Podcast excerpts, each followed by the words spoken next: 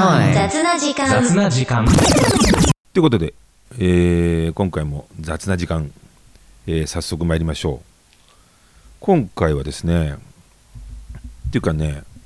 あのえこれが放送されるとかあのアップされるのが7月21だから、え3週間ぐらい前の話なんですけどん？2週間か。あのジャパンのラグビーがえーっとオールブラックスの15っていうのとジャパン15っていうのとで秩父宮ラグビー場で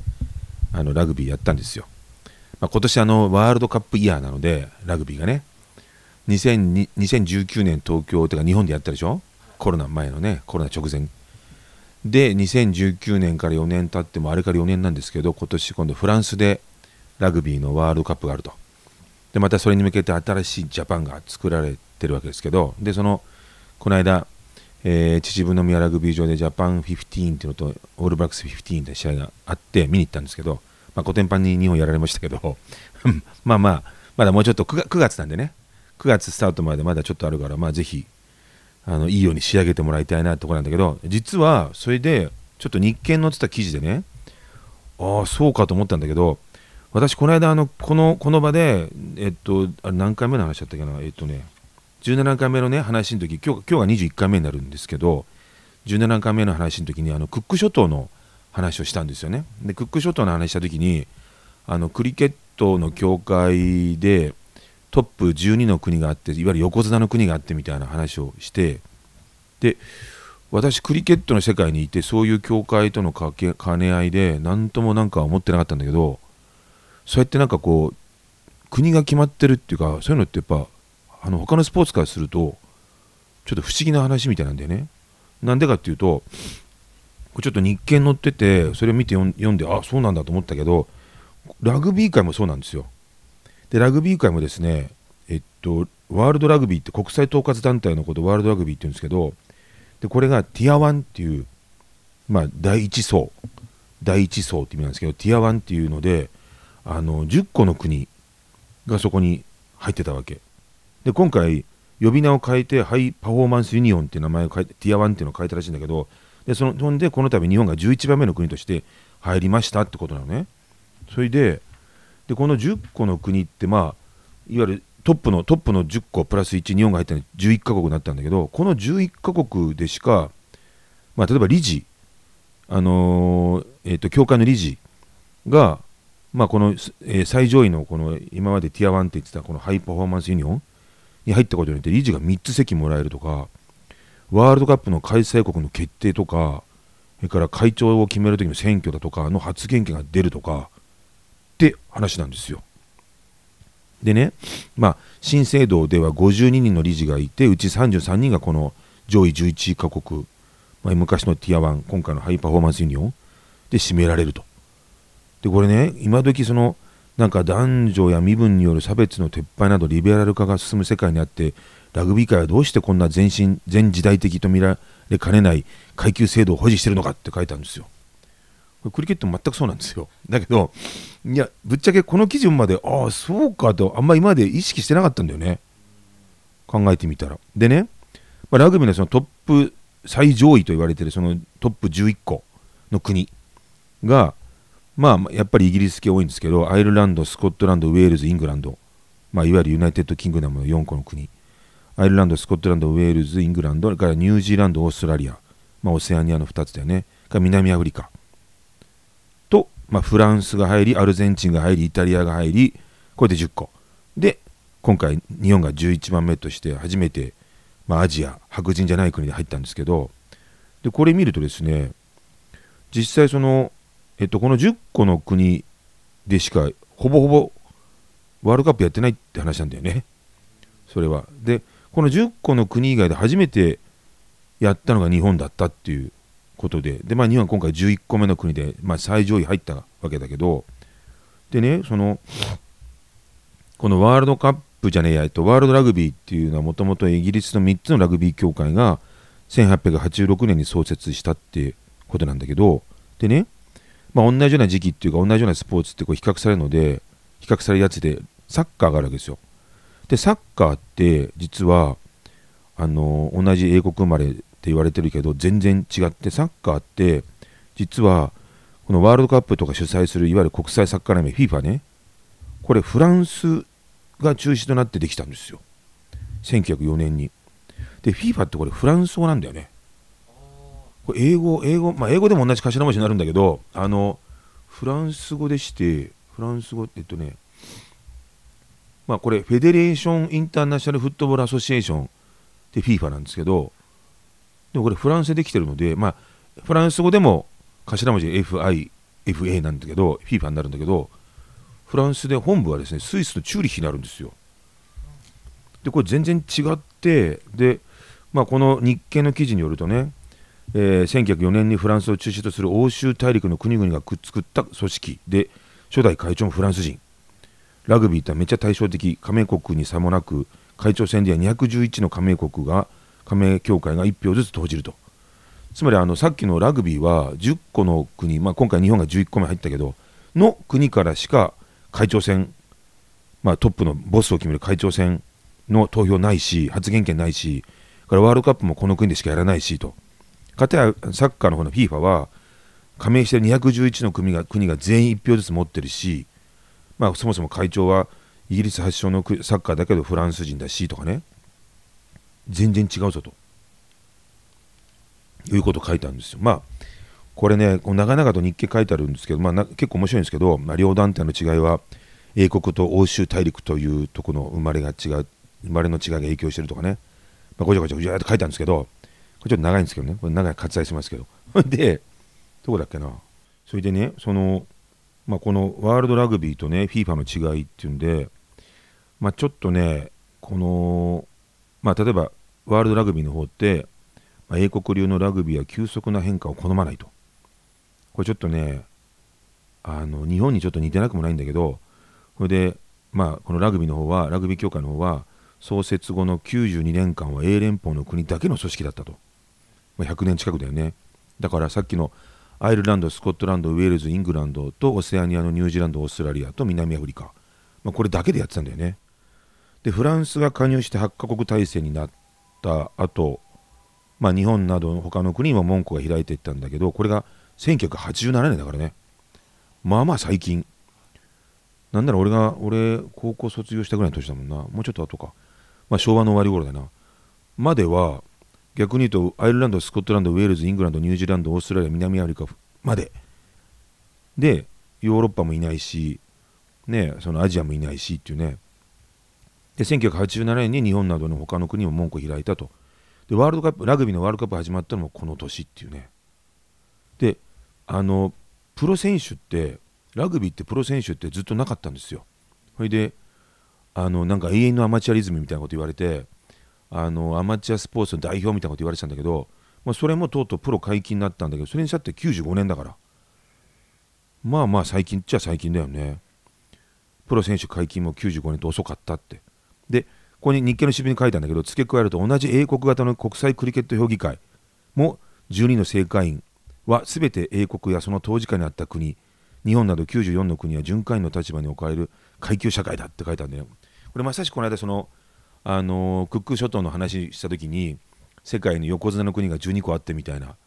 でその12個の国って結局元イギリス連邦だった英連邦の国、まあ、イギリス統治下だった国だけなんでまあなんか割とそういうもんだと思って触れてきたからあんまり疑問に思わなかったけど、まあ、ラグビーもそうだってね。だけど、まあ、確かに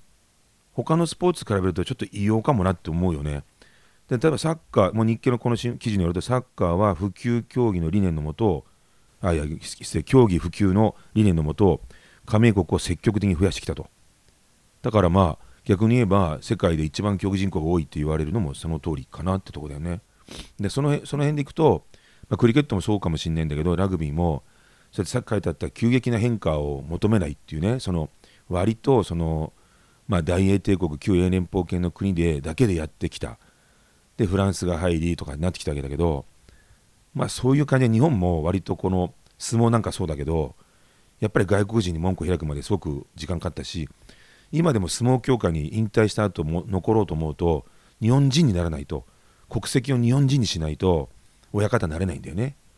外国人のままじゃなれないんだよね。で朝青龍なんかあの人モンゴル人のままだから大相撲協会で働けないし今回白鵬もみんな日本人になったから親方慣れてるけどああいったやっぱり古い古いまあ変化を求めないっていうかまあそういう古式ゆか式の伝統その重んずるってとこあるよね。なんかちょっとこう似てるなと思ってて。でまあサッカーはねそうやってその FIFA の方はまあ競技普及の理念のもと加盟国を積極的に増やしてきたと。で商業化にも熱心でプロ化やワールドカップはラグビーより半世紀以上も早かったと。で世界一の人気競技となった理由は分かりやすいルールに加え FIFA の思想にも多くをあの背負ってると。で今なお王室が残る英国と革命で貴族の特権を廃止したフランスの歴史にこの両スポーツの違いが見えるじゃなかろうかって書いたんだよね。まあねって感じだけどまあでもなんかいろいろそれぞれまあえっといいとこ悪いとこあってってこと書いてあってこのままちょっと日経の記事読んじゃうとまあ現在の価値観に照らせばラグビー界の階級制度に違和感を覚える人もいるかもしれないと。しかしそれが生き残っそれが生き残っているのはそれなりの理由があると。FIFA が掲げる平等や普及は多くの人が賛同する概念だが現実的な弊害もあると。一票の格差。その典型で一票の格差っていうのはその典型で会長選挙で700万人の競技者がいるというドイツと人口3万人しかいないジブラルタルが同じ1票を持っていると。故に会長選挙ではワールドカップ開催国などの利権のばらまきや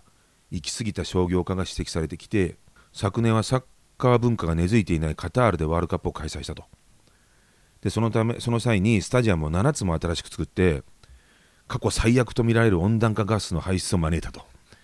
でこの7つの競技場を作る、まあ、過酷な、まあ、建設の中で多数の外国人労働者が実は死亡したというのも報じられていると。まあねっていうねでサッカーと対照的にラグビー界は急拡大を望まなかったと。ワールドカップの開催国は古参の8カ国が独占し2019年前回のワールドカップで初めて日本がその以外の外部の開催国だったと。で去年昨年は気候温暖化への配慮かワールドカップ用の新しいスタジアムを作ること新設することを原則禁止するというスポーツ界では異例の方針まで打ち出したと。ねサッカーはカタールで7つも新しいとんでもないでっけえスタジアム作ったのに あのラグビーはラグビーのための新しいスタジアムを作ることないっすよとすごいよねこの考え方の違い。ね、で歴史を紡いできた古株を重んじ、えー、新顔の登用に慎重なラグビーの仕組みには過度な商業化や腐敗を,、えー、腐敗を防ぎ競争あ競技の健全化を保つ効果があるようだって書いてあるけどまあね必ずしもねプロ化だ商業化だ、まあ、でっかいスタジアムだとかいうのが必ずしもその競技においていいとは限らないっていうところかもしれないけどまあ日本もね相撲をやっぱり国際化とか言いながらそうは言ったってやっぱり海外でやってないしね。日本でしかやらないし、まあ、だからある種逆に日本にしかないから外国人が日本に来た時に相撲見たいってなるわけで相撲の価値もそこにあるかもなって思うよね。だから何もかもが国際化する必要ないかもっていうのもあるしねまあここはなかなか難しいとこだよねまあでもこの、えー、まあ、ラグビーのね階級制、えー、にも歪みが残るとでこのワールドラグビーが日本新たな制度の最上位階級として迎えたのは伝統国だけでだけが既得権を握る従来の制度が不透明という批判も受けていると。まあそりゃそうかもしんないよね。同じような国ばっかしやってんだからお前らなんか裏で悪いことしてんじゃねえかって思われちゃったりする可能性もあるよね。で、えー、このハイパフォーマンスユニオンっていうのを今回作っあの呼び名変えてにあの11番目に日本が入ったわけだけどこれ11個は入ったものの11個の残り10個の国が落っこちるって話はないんですよ。だから横綱なんですよやっぱり。横綱まで行っちゃうともう陥落ないんですよ。だからこのハイパフォーマンスユニフォンからの、えー、降格は議論されてないと、まあ、そこも制度の根本変わってないと書いてあったりするんだけどこの、まあ、日経新聞曰くこの記事で書かれた閉じられた会員制クラブの中で日本には何が求められているのかと、まあ、日本ラグビー協会のあの専務理事の人の話ではいやキャスティングボード握る握りうる立場にいるのはむしろ日本かもしれないって書いたんだよね。まあ、従来の最上位層は北半球の6カ国と南の4カ国が、えー、対立しがちだったと。で日本の特特殊性はどちらにも属していない。そうだよね。北半球でも南でもないから日本はね。アジアですからね。現在の国際情勢になぞらえれば西側諸国と中国とロシア双方に組ない第三極としての存在感を高めるインドのような立ち位置とも言えると。まあね。なかなかこれ面白いんですよ。まああのこれまだまだこの記事の続くんですけど結構ねあの日本がこのラグビーの世界でやっぱり51カ国目に入ったもちろん強くなってきたからってのありますけど前回ベスト8まで行ったからね。あのクリケットもそうなんだけどやっぱりその認められるためにはその国での競技人口が多いとか普及してるとかももちろんあるけどやっぱり代表が強くないと認めてもらえないところもあるので今回もね、あのー、日本で、まあ、日本でそのラグビーのワールドカップの開催をあの2019年にしたっていうのはもう本当に異例の異例の判断だったと思うけどでもそれで結果日本は強くなったし日本はラグビー盛り上がったしあと、えー、日本を筆頭にアジアのそのラグビー熱があの何熱くなってる広まってる競技人口広がってる。これやっぱりラグビー協会的には狙ってたとこだよね。だって南と北の方しかなかったのがまああのー、アジアの方にもラグビーが広がっていくっていうのは競技人口増えるっていうのはねやっぱいろんな意味でね商業的な目で見たってね。やっぱりこのいいことだよね。であとその競技人口が増えるってことはそれだけ底上げになるんでやっぱもっと上手いやつとかもっと強いやつが出てくるかもしれないしね。ラグビーのレベルも上がるかもしれないから。いいことだと思うんですけど、まあ、このあのなんか上の国しか決められないみたいなそういう判断ってクリケットと同じでクリケット全然あんまりそこ疑って見てなかったっていうかそのこの記事読んであそっか他の国はそうじゃねえんだな。他のあ他の国他の協会は他のスポーツの協会はそうじゃねえんだなと思って。やっぱちょっとイギリス生まれのこのクリケットとラグビーの協会はちょっと特殊なんだなっていうのを今回ちょっと知ったっていう感じでね。あのー、まあちなみにですけどえっ、ー、とついでにちょっと調べてみたんですけどね。クリケット協会ってまあ FIFA って FIFA じゃねえや。あの ICC って言うんですけどこれねえっ、とあそうそうラグビーのラグビーってさっき言ったワールドラグビーってラグビーの協会ですけどこれラグビーユニオンの、えー、国際競技連盟なんですね。ラグビーユニオンって知ってます？ラグビーってラグビーリーグとラグビーユニオンがあるんですよ。でラグビーユニオンってのはいわゆるみんなが知ってるラグビー。まああの日本でやったワールドカップもそうだけど15人制のラグビー。でまあ、あとこれ、シックスネーションズとか7人制ラグビーとか7、7人制ラグビーセブンスとかあるんだけど、これ全部ラグビーユニオンの同じグループなんですよ。で、ラグビーリーグって13人制でやるんですよ。ちょっと変わってるんです、これ。これで、イギリスとオーストラリアとニュージーランドと南アフリカかな。この4カ国でしかやってないんじゃないかな。ちなみに、ね、オーストラリアね、ややこしくて、ラグビー3つあるんですよ。で、これはラグビーユニオン、今言った15人制のラグビーね。ラグビーリーグ、13人制のやつね。もう一個ねオージーフットボールっていうねオーストラリアにしかないラグビーがあるんですよ。これオージーフットボールってオーストラリアフットボールって言うんですけどこれオーストラリアにしかないんですよ。だからオーストラリアには3つラグビーがあってでオーストラリアンラグビーもオーストラリアの中ではめちゃくちゃ人気なんですよね、まあ、ちょっと変わったラグビーがオーストラリアにはあるんですけど。でねそのクリケットあそうそう。でちょっと他の協会もどうなんかちょって調べてみたんですよ。それで初めて知ったんだけど卓球。卓球ってめちゃくちゃ中国のイメージじゃないですか、ね中国人だらけみたいな。どこ行ってもあのなんかオーストラリアのあの卓球のオリンピック選手も実は中国人だったりとかね。あれ結局移民して移住してそっちでねにあの中国じゃ出れないから中国人口多すぎて出れないから他の国に行ってでその国で卓球選手になってオリンピック出るみたいな人いるからなんか中国だってイメージあったんだけどこれね調べてみたらこれもイギリス生まれだったんですよ。卓球。イギリス生まれで。でね国際卓球連盟っていうのがあるんですけどやっぱりね。国際卓球連盟ってこれインターあのちなみに英語の頭文字 ITTF っていうんですけどインターナショナルテーブルテニスフェデレーションなんですよ、まあ、卓球のことテーブルテニスって、まあ、英語で言いますけどで俺てっきり中国から生まれたんかと思ってたよね。中国の国技だしあんだけ中国強いから。これもイギリス生まれで調べたらテニスやってる人が雨の日に屋内でできないかしらっつってほいでテーブルの上でテニスまがいのことをちっちゃい球でやりだしたのが卓球の最初なんだって。だから英語でテーブルテニスって言うんですよ。テーブルの上でやるテニス。これまたイギリスだったんだと思ってちょっとびっくり。なのでやっぱりね卓球協会も実はヨーロッパなんですよ。あの始まりが。なんか初めての国際大会ねドイツベルリンで開催してとかね。え全然中国じゃねえんだみたいな。まあ確かに、まあ、米ソ冷戦時代まではねあのー、今のロシアですけど、まあ、ソビエトとか、あのー、東ドイツとか、まあ、中国とかいわゆる赤赤の社会赤の国は全然この民主主義の西側諸国と交流持ってなかったからっていうのはあるけどいや卓球はまさかねイギリス発祥だと思いませんでした。なので国際卓球え国際卓球連盟は今ね本部スイスのローザンヌにあるんですよ。びっくりっていうね。そうなんですよ。でね実は卓球協会もねえっ、ー、とできてできたのが1920結構古いんですよ。1926年。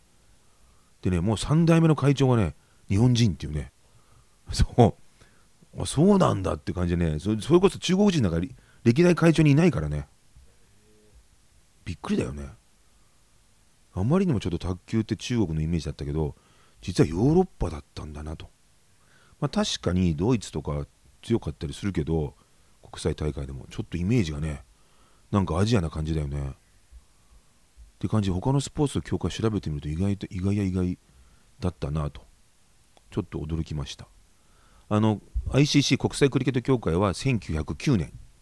これまた古いんですよ。1909年にできてますんで。で2009年に100周年イベントあったんですよね。それでももう2009年だから今2023年だから結構前だよね。結構前になっちゃったよね。そうだからこれもねあのそうそう。でクリケットのねこのあの ICC っていうこう協会もえー、っと最初はねイングランドとオーストラリアと南アフリカだけの協会だったんだよね。イギリスとオーストラリアと南アフリカだけっていうね。なんとも。でその後に大英帝国協会に変わってそれでも大英帝国だけどね。でその後今の今の国際クリケット協会って名前になってまあ大英帝国じゃない国の国も加盟してよくなったわけだけどそれでもラグビーと同じでね。トップの国は結局大英帝国系が占めてるっていうね。まあでもなんか俺も初めて改めてあそうかと思ったけど確かに異様かもね。そういう教会が仕切ってるっていうのもね牛耳ってるっていうのもね。だからまあもっと健全になるためにはそれはあのいろんな教会のあいろんな国の人たちがトップのトップのなんていうかな役になるっていうのはまあそういうことは必要なんだろうなと思ったりもしますけど。でちなみにちょっと最後に、えー、まだちょっと先ですが今年ワールドカップイヤーなんでラグビーのね。日本はですねえー、っとグループグループ D プール D に入ってまして、えー、イングランドとアルゼンチンとサモアとチリと戦うってまあ強豪国と戦う。めっちゃ強豪国と戦う。なかなか大変だぜこれはっていうね。ほんでね日本のね初戦がねえー、っとねちなみにえっと、ラグビーワールドカップは今年9月の 8, 8日、9月8日に開催国フランスと、えー、ニュージーランドオールブラックスとの開幕戦なんだよね。ってことはフランス、そうそう、プール A、これはオールブラックスと開催国フランスがいて、イタリアがいて、ウルグアイがいて、ナミビアがいて、なかなかここも大変なリーグだね。ちなみにプール B、これは南アフリカ、サウスアフリカにアイルランド、スコットランド、トンガとルーマニア。でプール C ウェールズとオーストラリアとフィジーとジョージア。からポルトガルがプールプール C で最後プール D が日本がいるイングランドアルゼンチンサモアチリジャパン。でジャパンの初戦は9月10日。かな？そうだ9月10日にチリとやりますね。その後ねジャパンは9月17日にイングランドと。えー、その後、サモアと、最後が10月8日がアルゼンチンかな。まあ予選突破ね、前回はして、ベスト8まで行きましたけど、今回はどこまで行くかな。